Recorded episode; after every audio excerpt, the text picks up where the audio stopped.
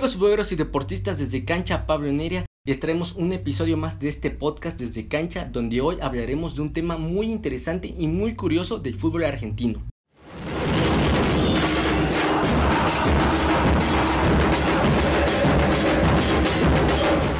La primera división de Argentina fue un torneo organizado desde 1893. Este torneo es organizado por la AFA, o Asociación del Fútbol Argentino,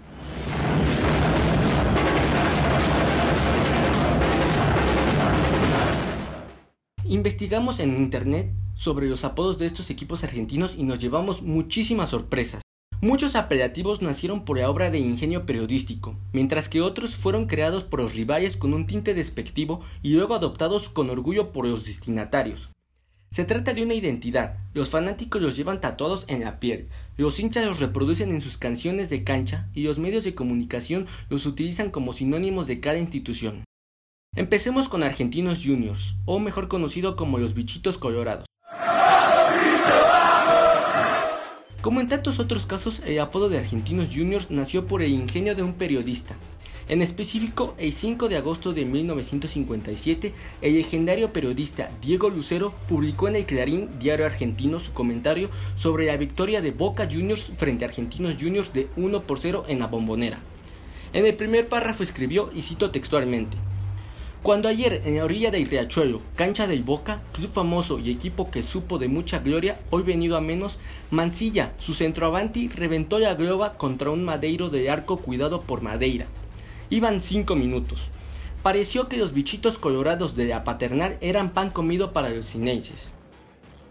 Nos vamos hacia la provincia de Buenos Aires con otro equipo muy conocido, Banfield, o mejor conocido como el Taladro. Según afirmó el periodista Víctor Raffo en su libro Banfield, Campeón Moral 1951, el apodo del club de Zona Sur fue un producto de Emilio Ferrari, el intendente del estadio, quien tenía una imprenta y hacía panfletos incentivando a la hinchada. En uno de ellos llamó al club como el Taladro.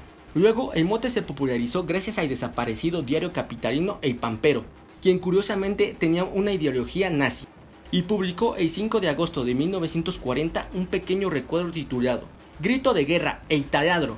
Ya en 1941, luego de una gran victoria de Banfield sobre Independiente de 4 por 3 con un gol sobre la hora, el mismo periódico escribió, Banfield taladró las ilusiones de Independiente y agregó, el equipo de zona sur agujerea a sus rivales. Nos vamos hacia Córdoba, Argentina con el equipo de Belgrano, o mejor conocido como el Pirata. En 1967, cuando se instauraron los torneos nacionales, los hinchas más fieles de Belgrano comenzaron a asistir a los estadios de todo el país para alentar al club de sus amores. Es así como la versión popularmente aceptada afirma que los fanáticos saqueaban los bares y los negocios como los hooligans en Inglaterra, de los pueblos por los que pasaban. Por ese accionar delictivo similar al de los piratas fue que surgió el apodo. Ya en 1968 se fundó una agrupación de hinchas denominada los Piratas Celestes nos vamos hacia el norte de Buenos Aires con el Club Atlético Chacarita Juniors, o mejor conocido como el Funebrero. Hasta 1944, Chacarita tuvo su estadio en el límite entre Villa Crespo y el barrio del que tomó nombre, que es Chacarita. A solo tres cuadras de ahí se encuentra el cementerio de Chacarita, uno de los más importantes de la ciudad autónoma de Buenos Aires. Además, muchos de los socios trabajaban en aquel lugar.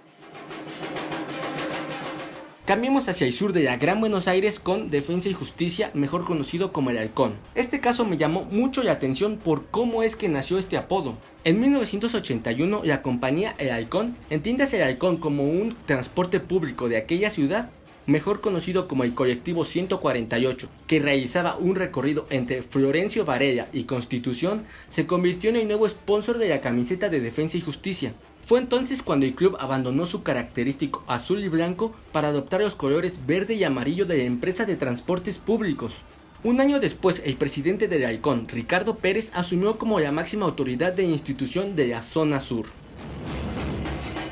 Nos vamos con otro equipo muy conocido de Argentina que son Estudiantes de La Plata, o mejor conocido como el Pincharrata. Existen dos versiones sobre el origen del mote Pincharrata. Muchos señalan que algunos de los primeros socios y jugadores de institución eran estudiantes de medicina de la Universidad de La Plata y experimentaban con roedores. Sin embargo, hay otra versión más popular y difundida entre los hinchas de institución platense. El protagonista de la historia es Felipe Montedónica, nacido en 1898. En una entrevista con el diario El Tiempo en 1980, él mismo se encargó de disipar las dudas. Y cito textualmente, yo tenía un hermano chico con el que trabajaba en el mercado. Como ahí había muchas ratas, nosotros las corríamos con un pinche. Y fue así por esa cosa de chicos que nos pusieron el sobrenombre de pincharrata. E ese fanático que desde chico fue toda su vida a la cancha de estudiantes y con el tiempo el apodo se fue extendiendo a todos los hinchas del club y ahora son conocidos como los pincharratas. Otro club que conocemos muy seguido gracias a Antonio Mohamed es el Club Deportivo Huracán, que se encuentra en Buenos Aires y es mejor conocido como el Globo y el Quemero.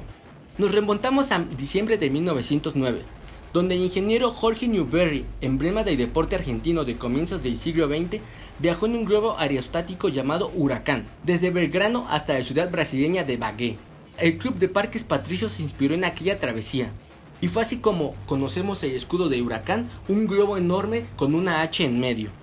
Por otro lado, el mote de Quemero se debe a que entre finales del siglo XIX y principios del siglo XX, en unos terrenos cercanos al Palacio Ducó, se realizaba la quema de residuos a cielo abierto. En ocasiones este humo alcanzaba las tribunas del estadio, y fue así como también se les conoce como los quemeros. Nos vamos hacia Independiente o el Diablo Rojo. Fue durante el campeonato de 1926 que Independiente adoptó el apodo de Diablos Rojos. El mote fue producto de ingeniosa pluma del periodista Hugo Marini, jefe de deportes del diario Crítica, quien se inspiró en una delantera endiablada, que estaba conformada por Canaveri, Alberto Lalín, Rabasquino, Maneu Seane y Raimundo Orsi. Nos vamos hacia un clásico que es muy conocido en aquel país, Rosario Central y Newell's Old Boys, La Lepra y Canalla conocidos respectivamente. Como ya hemos mencionado, dueño de uno de los clásicos más apasionantes del fútbol argentino, sus respectivos apodos surgieron de un mismo hecho, se trata de una historia tan fascinante como incomprobable, dado que no existe evidencia que la verifique. Según la leyenda popular, en la década del 20, ambos clubes rosarinos debían disputar un partido a beneficio del patronato de leprosos, donde se trataban a quienes padecían enfermedad de Hansen o lepra. Sin embargo, el encuentro nunca se concretó. Newell's Old Boys aceptó de inmediato la propuesta, por eso sus rivales los llamaron leprosos, mientras que Rosario Central se negó a participar rotundamente en este evento, motivo por el cual fueron calificados como canallas. Con los años, las hinchadas de cada institución adoptaron con orgullo un mote que al principio había sido utilizado de manera despectiva.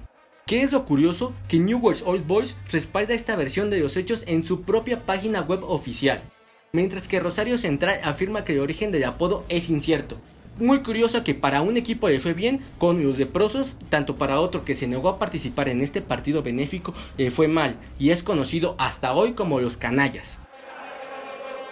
Nos vamos hacia la ciudad de Avellaneda, conocido con Racing o la Academia. El 1 de agosto de 1915, luego de que Racing goleara a River Plate por 3 a 0, los hinchas caminaron desde el estadio ubicado en Darcena Sud, en La Boca, hasta Avellaneda, al grito de Academia, Academia, por ese entonces el club albiceleste daba cátedra del fútbol en Argentina. En 1913, el primero de los siete campeonatos que obtendría de manera consecutiva, un récord que aún permanece vigente. Siete campeonatos de forma consecutiva. Creo que el apodo de la academia se le quedó perfectamente al equipo de Racing, ya que no cualquier equipo logra siete campeonatos de manera consecutiva en esta liga argentina. Nos vamos hacia una de las mayores rivalidades del fútbol en Argentina, con River Plate, El Millonario y las Gallinas. En 1931, cuando se instauró el profesionalismo en el fútbol argentino, River Plate sacudió el mercado de pases.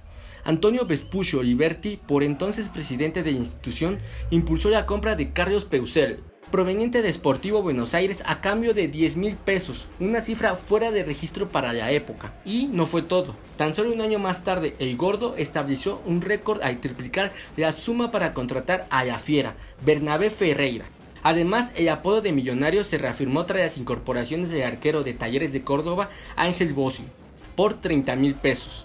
El delantero de Quilmes, Juan Arrillaga, por 22 mil pesos el defensor de Tigre Alfredo Cuello por 18 mil pesos y el defensa de Platense Carlos Santamaría por 15 mil pesos. Ahora conocemos el apodo de millonario. Por otro lado, para encontrar el origen del mote de gallinas es necesario retroceder hasta el 20 de mayo de 1966. River Plate se enfrentó a Peñarol en la final de la Copa Libertadores. El conjunto argentino perdió 4 por 2 luego de irse al entretiempo con un marcador de 2 a 0. En su vuelta a Argentina, primeramente River Plate visitó a Banfield por el torneo local, y desde la tribuna le arrojaron un gallo con una cinta roja en el pecho.